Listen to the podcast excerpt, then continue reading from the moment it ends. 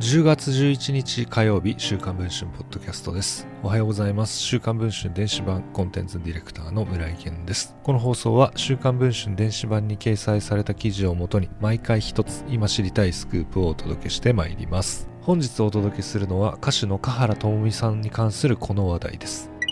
香原朋美さんが5月に週刊文春が前妻への DV 疑惑を報じた夫大野智弘氏と離婚していたことが週刊文春の取材で分かりました。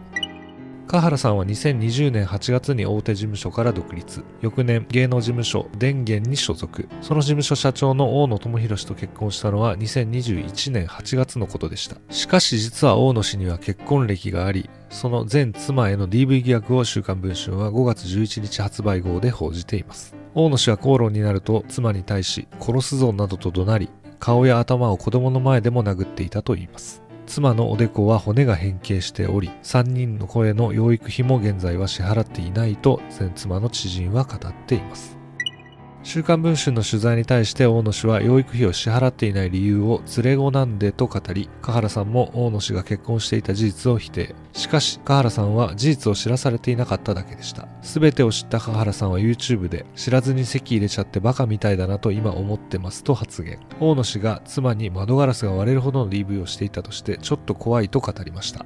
さらに SNS に上げていた大野氏の写真も全て削除しています。しかしここに来て香原さんは大野氏との様子をブログや SNS で投稿し始めています。一緒に車で出かけた写真や車内でキスをした写真をアップしたり。一方、9月30日には大野氏の事務所から独立し、個人事務所オフィスカハラを設立したと発表もしています。一体何が起こっているのでしょうか実は離婚しているんですと語るのは2人の知人。きっかけはやはり DV 報道だったといいます。5月17日のファンクラブのチャットで香原さんは人妻じゃなくなります。あと1時間ちょっとでと語っていたといいます。その後、冗談だったと濁しましたが、本当に離婚していました。大野さんは別のマンションに住み始めています。とこの知人は語っています。香原さんに電話で大野氏と離婚したかどうかを聞いたところ、してないですよ、してたら一緒にいないでしょうよ、などと否定しました。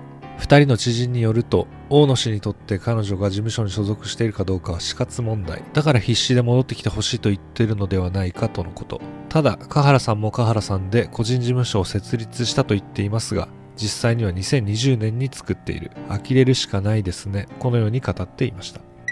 この他、香原さんと大野氏の近況、大野氏と前妻の間で起こっている調停、大野氏への直撃の様子などは現在配信中の週刊文春電子版に掲載しています。そちらの方もぜひチェックの方をお願いしたいと思います。それでは本日の週刊文春ポッドキャストこれで終わりたいと思います。また次の放送を楽しみにお待ちください。